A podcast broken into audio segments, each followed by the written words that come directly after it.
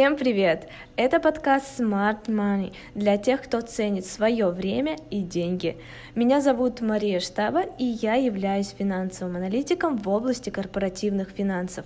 Мой собеседник Ренат Хасанов, инвестиционный советник, находящийся в реестре Центрального банка РФ, кандидат экономических наук, преподаватель финансового университета при правительстве РФ. В выпусках мы будем говорить о личных финансах, перспективах инвестирования в те или иные финансовые инструменты, обсуждать важные для инвесторов вопросы, а также делиться аналитикой фондового рынка. А, предлагаю сегодня обсудить эм, риски, понятие рисков инвестиций, риск профиля инвестора и диверсификацию. Начнем э, с рисков, э, с его определения а, и я думаю, вы не будете спорить, что в целом э, любая инвестиция несет за собой определенный уровень э, риска. Соответственно, и уровень доходности также имеет прямую корреляцию с уровнем риска. Ну, это у нас в теории, а на практике действительно ли чем выше риск, тем выше доходность. И что такое вообще риски? Ну, вообще, на самом деле, это все, конечно, достаточно сложные, объемные вопросы. Да? А, ну, вот, например, если касаться рисков. Ой. Ну, вообще, надо начинать с того, какие вообще типы рисков бывают. Такой в общей массе, да, если брать, есть систематический риск, ну, то есть риск, связанный с такими вещами, ну, как общие, общеэкономические, например, ситуация, там, политическая ситуация. Ну, вот это систематический риск, например, у нас это связано со СВО, например, да. Mm-hmm. То есть, э, э, ну, некая такая, такое ощущение того, стоит ли вообще делать эти инвестиции. Угу. То есть систематический риск, он э, оказывает влияние на, в целом на инвестиционный процесс. То есть, либо можно быть вообще, ну там, воздержаться от них. То есть это определенная среда. Некоторые называют это институтами. Угу. Я называю систематическим риском, но какая-нибудь там институциональная школа вам скажет, что надо создавать хорошие институты. А можно или нет создавать хорошие институты, это дело такое сложное, ну, то есть спорное. Можно ли их создать там ну, по плану по какому-то, например, да, или это все само должно создаваться в результате действия на таких вот, ну, назовем их рыночными силами, да, ну, например, благоприятная среда для инвестиций. Угу. Понимаете, то есть, э, ведь это же не просто так, это складывается в том числе исторически. Потому что вот почему мы в прошлый раз мы с вами разговаривали на тему того, что вот люди в России, или ну, в один из прошлых разов, э, мы э, все время пытались деньги вывести, понимаете, из-за границы. Mm-hmm. А почему это происходило? Ведь это ну, происходило на основании того опыта, который был у них. Понимаешь? То есть э, они, ну вот э, советский опыт, например, да, э, всевозможные денежные реформы происходили, да и в российской, по-моему, истории были денежные реформы, понимаете, да? То есть все это э, создавало вот этот самый институт, ну, назовем его так, да, или систематический риск, да, который, ну, вот не давал людям инвестировать в Россию. Я еще там, не знаю, с 2011 года об этом там э, э, говорил, рассуждал, что ну, здесь я не видел этих рисков, да, а вот они видели. И произошел этот разворот до конца здесь, еще непонятно, понимаешь, то есть ну, вот, Э, сюда, например, входит и покупка вот этой всякой иностранной недвижимости, например. Тоже мы рассуждали там про Финляндию. В какой-нибудь Болгарии люди очень много покупали. Сейчас они покупают в какой-нибудь Турции, думая, что там них, им тоже будет хорошо. Это тоже элемент, эм, ну, такого э, проявления вот этого риска. А э, это может быть, смотрите, что-нибудь другое, там какая-нибудь ну, обстановка там типа военной, да, или предвоенной. Да? Знаешь, интересный же случай-то есть э, с этой Икеей. Угу. Я, я студентам часто такое говорю. Сейчас Икея не работает в России, но раньше, во всяком случае, работала. Да? И всегда можно понять уровень систематического риска в стране, если там есть Икея. Каким образом? Ну вот то есть, если там Икея есть, угу. в принципе, да, то есть в этой стране, то, ну, там, значит, ну, что, можно жить, инвестировать там. Ну, то есть, это относительно стабильная, как бы, территория, понимаете? Угу. И, и вот, например, почти во всех крупных городах России Икея же открыла свои магазины. Ну, да, миллионы. А? а ты знаешь, что, например, на Украине не было ни одной Икеи открытой? Не слышала, не интересовалась этим никогда. Вот я говорю это. Вот каким они образом это решили? Угу. То есть как они, ну, у них, значит, своя оценка этого систематического риска. И вот мы видим, почему, да? Ну да. Ну там, то, что они ушли из России, это как бы следствие, ну, там, санкций, я не знаю, это, это не внутрь. Если бы там Инвар Капман до сих пор бы руководил, он бы не ушел. Угу.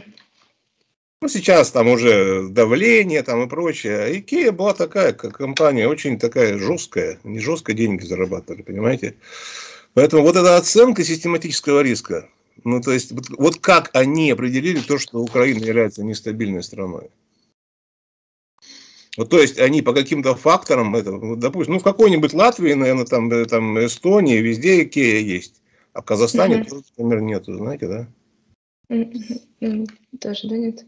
Бывает в Омске, ну, в Омске была Икея, да, и люди из Казахстана приезжали на экскурсию туда. Я как-то раз был там и смотрю, там, там огромная очередь стоит в Сбербанк. Думаю, что вам надо в Сбербанке это в очередь вставать? А потом понятно, mm-hmm. то есть это приехали люди из Казахстана там с долларами или с чем-то еще, меняли на рубли, чтобы здесь шопинг делать. Mm-hmm. То есть э, вот это mm-hmm. уже факт риска, да, систематический. Как его считать? Ну, я могу тебе еще примеров привести кучу. Вот, например, почему произошла промышленная революция в Англии. Ну, не во Франции, там, не в Германии, допустим. Да, ну ладно, Россию не будем брать. Хотя в России тоже могла бы произойти. Почему в Англии? У них на самом деле всегда было очень плохо с образованием. Это потом сейчас начали считать, что у них хорошее образование. Ну, да. Но на самом деле у них и тогда, и сейчас всегда было плохое образование. Ну, например, инженерное всегда было плохое. В Германии было инженеров всегда много. Но промышленная революция случилась в Англии. А потому что они, ну, вот это право собственности для себя, ну, они его как-то еще во времена там Великой Хартии Вольности закрепили. Понимаешь, то есть и уважение к правам собственности там, в Англии, было очень на высоком уровне. Но на тот момент, да и сейчас они, наверное, унаследовали это все равно в определенной мере, да и Лондон, да, и вот это все ощущение mm-hmm. такой безопасности там и прочего, да. То есть это все тоже действует. Знаете, допустим, э, в Англии, если вы будете, э, там прямые дороги, это только, знаете, какие, которые построили при римлянах. А все остальные дороги вот такие вот. Почему? Потому что они огибают собственность, э, участки. Ага. Угу. То есть никто не вмешивается в чужую собственность, это уважается там на каком-то там на слишком высоком уровне. То есть это все тоже институты, все это тоже систематический да. риск. Как у нас сейчас в России это складывается, да? Ну, я думаю, что нормально, более-менее благополучно, но все это примеры, ну, говорящие о том, что в инвестировании не только диверсификация, не только там э, портфели нужно понимать, но и в целом, ну, то есть вот эта территория, эта страна, ну, то как, как э, объект для жизни, допустим, да, тоже имеет значение или нет. Ну, это первое. uh Чего там еще у нас? Не систематический риск.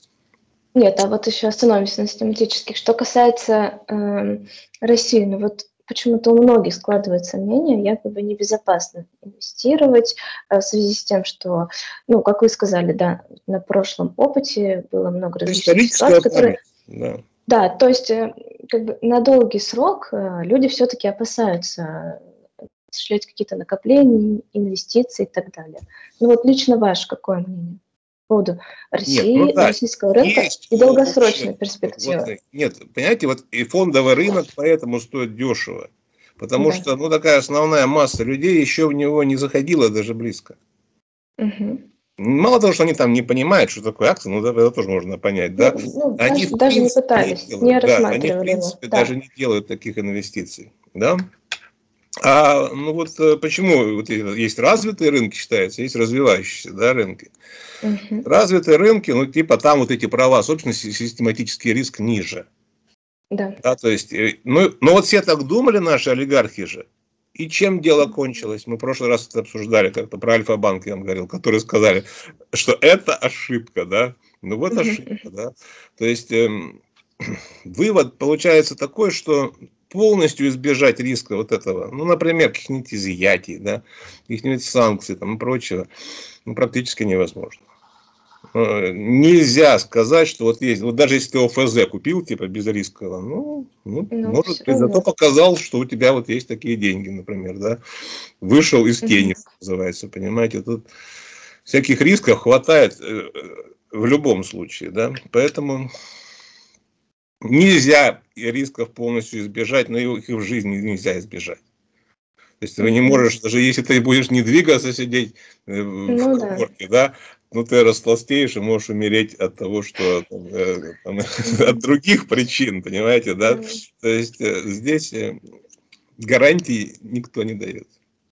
Ну, то есть Россия относится к, к такому, можно сказать, развивающемуся рынку плане... Я так уже не считаю, да, вот уже так не считаю. Скорее даже наоборот. Но сейчас же нет, вот мы как в самом первом нашем беседе говорили, что сейчас нет перетока капитала.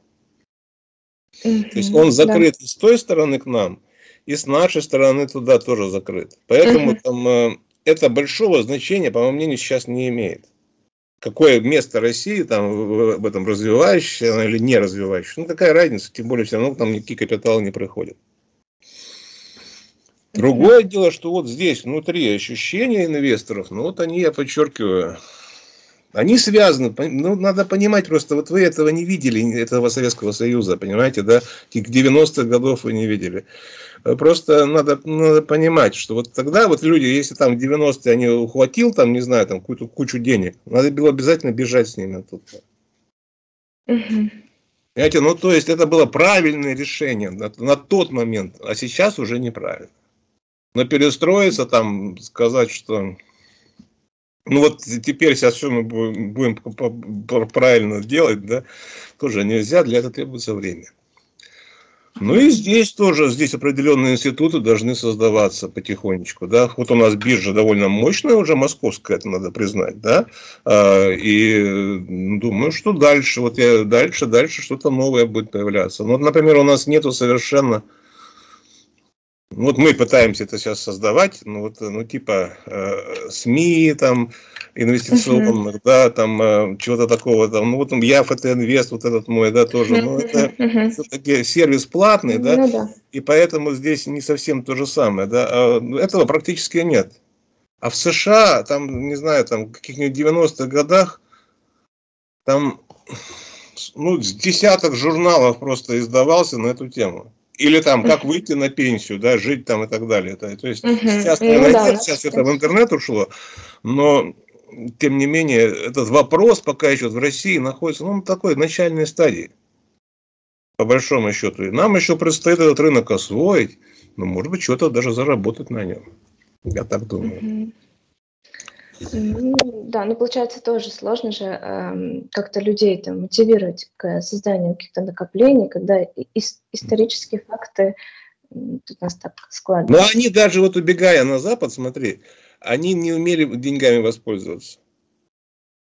Вот если даже мы возьмем того же Абрамовича, ну вот он там потратил кучу денег на это Челси, да, 3, 3, 3, 3 миллиарда, по-моему, оценка была долларов, да? То есть он вышел из своего кармана, достал 3 миллиарда, ну, наверное, хотел там стать своим, да, частью какой-то там местной публики, да, но так и не стал. На него все равно санкции объявили, понимаешь? А возьмите там какую-нибудь Березовскую, ну, вы уже не помните Березовского. Э, ну, такой был тоже олигарх, что называется. Ну, да, да слышал. Да? А, и вот он, он же повесился там э, в Англии, уехав туда, после прихода Путина, да, там пытался с Путиным воевать там и прочее, да. А, ну, а повесился это потому, что у меня деньги кончились. Понимаешь, вот если бы они свои наворованные деньги просто тупо распределили бы в какие-нибудь акции Microsoft, Apple там или еще чего-нибудь, все бы осталось и даже приросло бы. Слышал, Microsoft 3 да. триллиона долларов стоит, это же бред полный. Но он стоит, да? Стоит, да. То есть, э, если бы они так поступили, вот на фондов просто пошли бы и, и, и случайным образом разбросали бы свои деньги.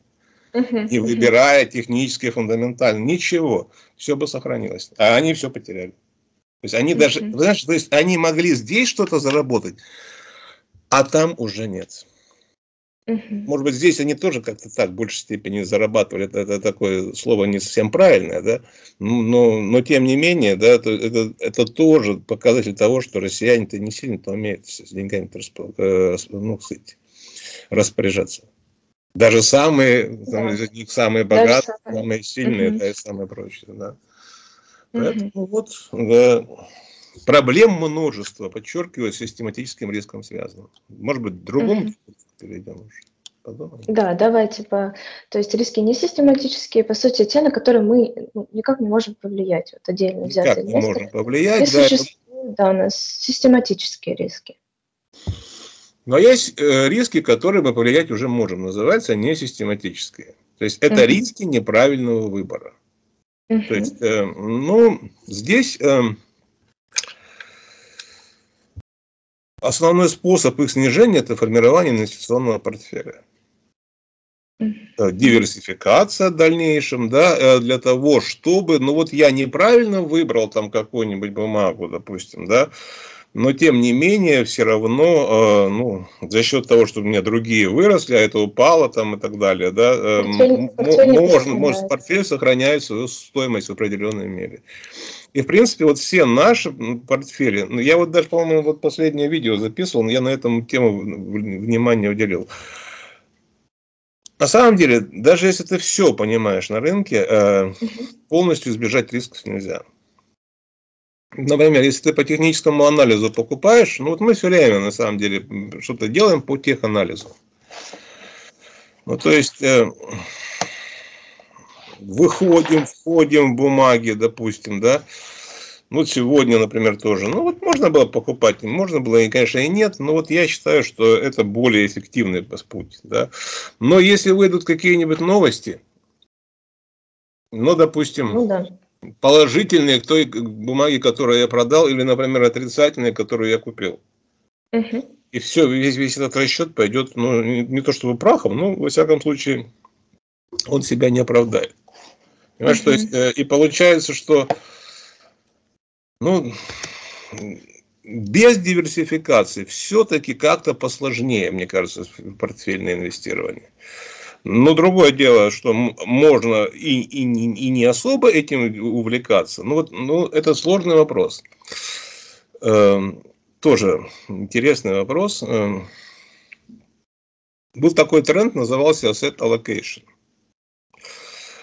Э, ну, не знаю, направление это было или такое мода была, но когда главной целью инвестиций ставили не извлечение доходности, а диверсификацию.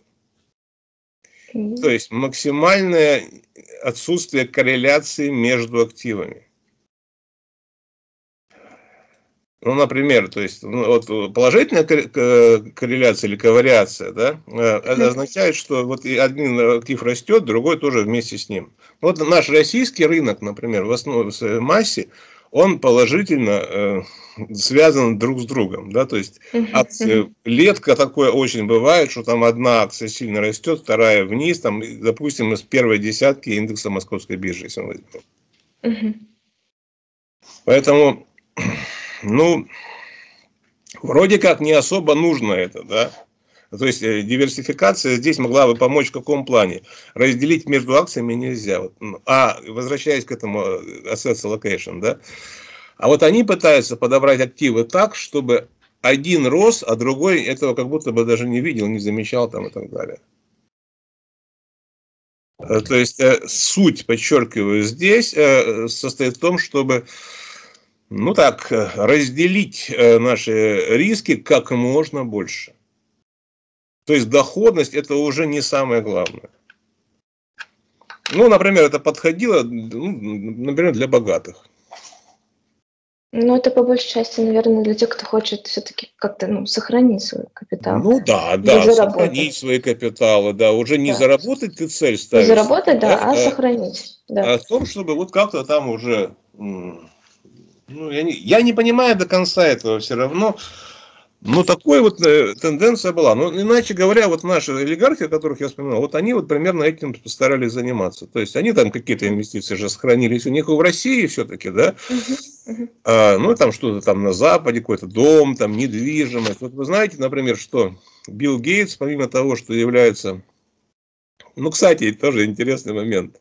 Э, вот если бы он не выходил из своего Microsoft, не слушал Баффета, а он же Баффета знал. И Баффет ему всему этому научил. Да? А, а сейчас Microsoft стоит 3 триллиона. Ну, сколько у него там было? Процентов 25 или 30 было бы, да? Наверное, было у него, да? Я пытался найти, но я не нашел просто информацию. Можешь uh сама поискать. Интересно даже факт, да? То он бы сейчас был триллионером. То есть, если бы он ничего не делал, не диверсифицировал, не, не умно, он, он умно управляет портфелем. Там у него, я хотел сказать, что у него огромное количество земли, например, в США. Земли, да. Угу. Он сейчас был бы богаче, что интересно. Мы, Но опять-таки, это довольно-таки сложно Заря было спрогнозировать. невозможно было в Microsoft, да, да понимаешь? И же сами понимают, а что мы, мы столько не зарабатываем, почему наши акции столько стоят, да? То есть они сами выходили, получается, а публика все покупала и покупала, покупала и покупала. Я подчеркиваю, если бы он просто взял и оставил свой портфель в Microsoft, сейчас у него был триллион долларов, и он был вообще недосягаемый. Ну да, спрогнозировать сложно такое, могла бы быть какая-то обратно, могла бы быть обратная Он все-таки кровно связан с Microsoft, с компанией, поэтому тут этого нельзя отрицать. Ну вот смотрите, вот богатые, вот они вот распределяют свое богатство ну, вот, по разным видам активов. Ну, подчеркиваю, земля в Штатах, там и акции, вот, вот это уже, уже не сильно связано, да. Угу. Ну, какая-нибудь недвижимость еще может быть, да облигации могут быть в портфеле.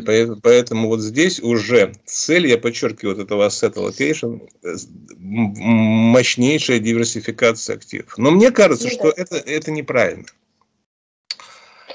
Ну, потому, что, потому что ты не усмотришь за этим. Да, то есть э, ты за этим не усмотришь, особенно если там какая-нибудь интернациональная диверсификация начинается. Ну, типа там, я купил винодельню в Австралии. И какие-нибудь угольные копии в ЮАР. Ну да. Ну, ты понимаешь, сложно. и чего, и как Факт, ты будешь фактор. этим управлять? Да, наймешь везде управляющих, они будут, а если они будут плохо работать, да? Тут в, в, в, очень много чего, такого риска, прямо я вижу много, да. Поэтому сейчас это все уже уходит потихонечку в прошлое. Ну, может и нет, да, но ну, определенная элита сохраняется международная, но мы должны понимать, что сейчас э, эпоха глобализации подходит к концу. И вот это все, что было принято, вот это вот разделение uh-huh. там и прочее, да, это тоже остается в прошлом. Ну, я думаю, что мы идем к тому, что э, отдельные государства в Америке, вот там же тоже идет противостояние вот такого глобализма и ну, такого внутреннего, сил внутреннего развития, который да. Трамп представляет собой, да. То есть Трамп сказал, мне ничего не надо, отвалите от меня, вот у меня США, да, я занимаюсь США, кто там, там, международные проблемы, до свидания, да. То есть uh это меня не касается. Хочешь что-нибудь со мной поторговать, приезжай, поговорим. Понимаешь, вот, ну, uh это вот самое простое, что вот можно себе представить. uh Но там есть и другая э, точка зрения, да, ну, условный Байден, там, допустим, да, который говорит, нет, мы там должны там нести знамя демократии, потому что они это знамя демократии реально несут уже лет 150. uh И вы считаете, этот тренд глобализации ну, сходит постепенно на нет? Ну да, я в этом не то, что э, считаю, я в этом практически уверен. То есть мы видим, uh-huh. увидим что-то новое. Uh-huh. Или региональное какое-то да, развитие. Или еще что ну, ну вот такого единые правила, которые там существуют для всех. Этого и, и, и раньше-то не было. А, ну, думаю, что... Дальше, ну вот э, Запад э, они как будто этого не видят, что ли, да, они хотят сохранить за собой это первенство, а этого не получается уже полностью, да. Uh-huh. То есть, да, частично вот эти институты там работают на, им, им на пользу, продолжают работать им на пользу, но общая система ну, меняется, я бы так сказал. Угу. Поэтому все эти интернациональные, международные да, инвестиции, ну вот они, мне кажется, вообще спорными в принципе изначально. Угу. Так, давайте вот все-таки к риск-профилю вернемся, инвестора именно. А можете вот рассказать, э, э, насколько он важен при выборе какой-то стратегии инвестирования, как его определять э, укрупненно и эм, какие существуют риск-профили? Не, ну это вообще в большей степени касается инвестиционных советников, вот типа меня. Да? Есть мы мы по указанию ЦБ должны каждый раз определять инвестиционный профиль своего клиента. То есть понимать, на какие риски, иначе говоря, он готов идти. Угу. А, ну, условно говоря, они разделяются на ну, три основные группы. Любые инвесторы, по большому счету, на три группы делятся. То есть ну, консервативные, то есть которые совершенно ни на какие риски, ну там на минимальные риски готовы идти, там умеренные, то есть это основная часть, да, людей. Ну и ну, там, агрессивные, что называется, так, э, это те, которые ради доходности готовы прям так сильно рисковать. И теоретически э, это определяется с помощью анкетирования, которое осуществляется, ну вот, в частности, на моем сайте тоже. Угу. Ну, соответственно, набор инструментов, э, можно сказать. Да, и по идее, да, вот для, если ты, допустим, получил там консервативный профиль, мы тебе там какие-нибудь облигации в портфель, да, предложили там и так далее. Uh-huh. Умеренный профиль, но это вот основные, это вот, например, наши индексы, наш индекс ftnvest.ru, допустим, да, и он, акции, просто акции российских uh-huh. компаний, которые котируются на бирже. Ну, а, допустим, если это уже э, агрессивный профиль, то мы могли бы предложить клиенту, ну, например, производные ценные бумаги с высоким уровнем риска. Но там откуда берется высокий уровень риска? От того, что там высокое кредитное плечо, то, что мы как-то раз уже обсуждали. Там э, высокое кредитное плечо, и можно как сразу много заработать. Ну, вот я говорил, что там у некоторых фьючерсов, ну, там в 7 раз это, это плечо образуется. Если ты, допустим, на 1% вырос, то ты, получается, угу. заработал реально 7. 7 да. Но ты, если упал на 1%, то ты эти 7 угу. и потерял тоже так же. Угу. Да, угу. то есть и в принципе, ну да, для разных типов клиентов можно предложить разные вот такие инструменты.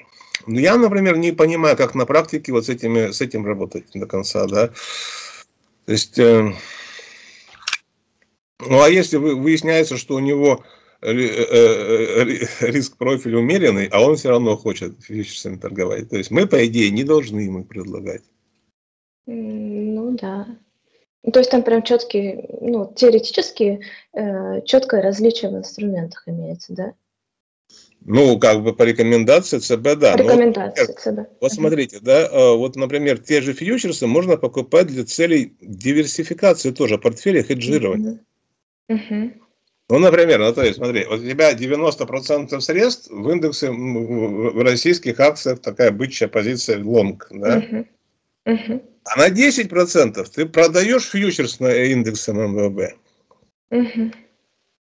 Ну да, Например, если у тебя что-то пошло не... Ну, то ты как бы усредняешь свой, свой показатель свою доходности. Угу. Либо усредняешь, уменьшаешь доходность, либо уменьшаешь убытки. То есть акции, допустим, обвалились, а ты на этом фьючерсе заработал. Угу.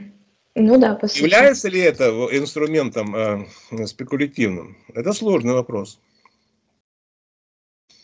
Мне до конца не то чтобы непонятно, но то есть, с одной стороны, если я его использую для снижения риска наоборот, то это уже не такой уж рисковый инструмент. Или, или это все-таки uh рисковый инструмент. Да? То есть uh это непонятно до конца. uh Ну, как бы, мы в любом случае производные в своих портфелях не используем можно сказать так, что для нашего портфеля ptinvest.ru он предназначен для умеренного типа инвесторов. Угу. И если, а... допустим, нашему клиенту захочется что-нибудь, я еще подумаю, смогу ли я ему оказать такую услугу там агрессивного роста там или еще чего-нибудь. Угу, угу. А все-таки вот, ну, какие факторы влияют на выбор вот этой вот э, стратегии? Основные какие-то факторы? Ну, я думаю, это личные качества, прежде всего, инвестора. Угу. И его готовность или неготовность рисковать. А, Возраст, а, например, да, тоже имеет значение. Да, а горизонт инвестирования, то есть срок, тоже ведь оказывает влияние. Если это краткосрочная стратегия. Нет, но мы то... определяем э, вот этот профиль по его, ну, фактически темпераменту, что ли, как это можно еще иначе рассказать. Угу. Да? Ну, характер, да. да. У меня была студентка одна, не, ну я помню ее фамилию. А, и она хотела делать портфели, знаешь, по какому принципу? Вот эти вот есть, как это называется-то, психологии, ну там холерик, вот это вот это вот. Э, а, ну темперамент холерик. Ну, короче говоря, да. Подбирать портфели по вот этому темпераменту, который есть, да, там типа холерикам такие, такие портфели э, растущие, ну, там, да. там, другим, там, я не знаю, я, честно говоря, в психологии не сильно разбираюсь, но угу. можно же и так было, такая идея интересная была, да, сначала определять ну, вот, этот, вот этот темперамент, понимаешь, да, а потом под темперамент уже определять ему портфель. Соответственно, ну тоже, но это тоже сочетается с риск-профилем, конечно, да, то есть, но немножко просто по-другому называется. Угу. Так, ну, ну как один из факторов, в принципе, ну, если, допустим, человек, который э, не привык да, долго ждать, не будет видеть доходность или будет видеть, что портфель там падает постоянно, может разочароваться, в принципе, в инвестициях. Ну, ну, как один из факторов, не определяющий, но... На самом деле это очень, э, ну не то чтобы сложно, ну определять там душу человека тоже непросто, да. Ну, э, ну что, что там у него в целях, там, что он хочет. Конечно, все хотят одного, да, чтобы их портфели росли, желательно быстрее, чем рынок. Да? Угу. Ну а если мы это предоставляем, например, что вам еще тогда от нас надо, да? Ну, да. Но это нам сейчас, но бывают неудачные, могут быть неудачные годы. Uh-huh. В принципе, да, то есть, ну вот э, тот же Уоррен Баффет считает, что вот нормальным сроком для оценки э, качества инвестиций является три года. Три года? Ну, три года, не 30 лет, да, а три года. То есть за три года уже можно понять, ну что там они, куда они там двигаются, правильно они там выбирают что-то или неправильно. Но опять-таки в прошлый раз мы с вами графики рассматривали, там вот на протяжении больше, чем три года они показывали падение. Мы не показывали падение больше, чем три года. Нет, не, не, не вы, а, по-моему, график э, Мосбиржи вроде бы мы смотрели. Ну, Мосбиржа, да? Да, так да, это же да. оценивается. Не, Мосбиржу никто не оценивает. Это оценивается ну, да, качество да, управления, да? да? Угу, угу. Поэтому нет, э, у нас, у нас в российском портфеле всего один год был минус 5%. В вашем, да, начиная с 2015 года. Один угу. был отрицательная доходность всего. А нет, угу. почему? А 22 еще был 40%. И, 20, и 22, да, да, да. да. Угу. А так, ну... А еще вопрос тоже а, касательно диверсификации а, и вот такого фундаментального подхода к оценке ценных бумаг и долгосрочного инвестирования. Важна ли она здесь, если, допустим, а, я хочу там, накопить на будущую пенсию, допустим, а, срок инвестирования у меня 20-30 лет, что здесь важнее? Будет осуществить какую-то диверсификацию или все-таки выбрать э, э, более надежные и перспективные инструменты? Ну, знаете, э, диверсификация, вот этот вопрос связан с тем, что как э, э, ну, вот себя вести вообще в принципе на рынке. То есть вот у нас стратегия, в принципе, такая, ну, ну, ну все время бычья, ну, long-long я ее называю, то есть длинный лонг, uh-huh. да, uh-huh. так не говорят, да, но тем не менее. Uh-huh. Ну, типа, надолго вверх, uh-huh. да, да. Но но мы в себе можем сочетать э, и, например, технический анализ. Uh-huh. То есть выходить и входить в бумаги, когда, ну, по нашему мнению, вот такой период наступает. И мы это делаем практически каждый день. Я замечаю, что я вот за последние дни индекс ftnvest.ru менял каждый день. Uh-huh. Не потому, что я хотел. Ну, просто так складывается ситуация, понимаете, да?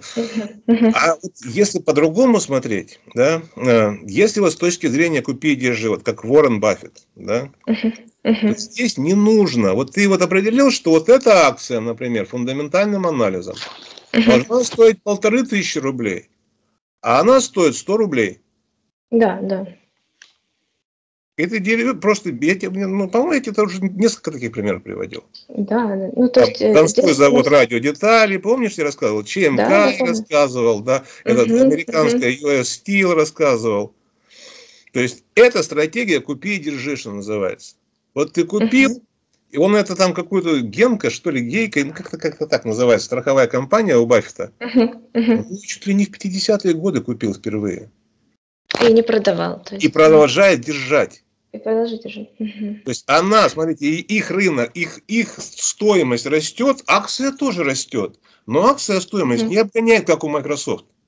А у Microsoft случилось так, стоимость вот, а э, ну где-то там даже, даже еще не увидишь, да, эти 3 триллиона долларов. Образуется пузырь. Никакой Баффет никогда в такие вещи не должен, в принципе, инвестировать. Но тебе скажут, ну вот видите, ну, штука стоит, значит люди так считают. Но я подчеркиваю, если вы понимаете стоимость, ну понимать стоимость, откуда у вас это возьмется понимание, мне интересно. Ну откуда? Ну там можно по ПЕ как-то, да, пытаться оценивать, там еще что-то. Но это тоже надо какими-то знаниями обладать. Надо понимать, что такое ну, прибыль, ну, да, на акцию, да, как ее рассчитать там и так далее. Хотя бы. Это, это достаточно просто при этом. Ну, в принципе, если человек, допустим, понимает, разбирается, ему ведь не обязательно ну, создавать... О, там, вот это как было вот в наш портфель, вот там 16-17 года. Мы его меняли там раз в месяц, может быть. Угу. И то могли бы не менять. И то у нас в 2016 году было 100 с лишним процентов. Ну, правда, у нас в 23 было 100 с лишним процентов. А в 16 было, да. Ну, то есть, вот есть ну, человек и есть человек. Да. Он, может быть, даже посмотрит эту беседу. Э, он э, миллион вложил тогда в этот uh наш индекс, и у него uh получилось два. uh Да, и ну так неплохо, да, вроде, да. Так что тут дело такое.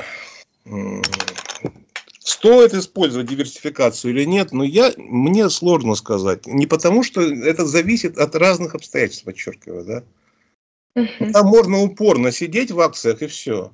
Но если у тебя, ну, ты считаешь, что тебе этого нормально, ну и что, приходите ко мне лучше всего, да, я вам скажу, какие надо акции купить в этот портфель, и можно у них сидеть просто и сесть и сидеть.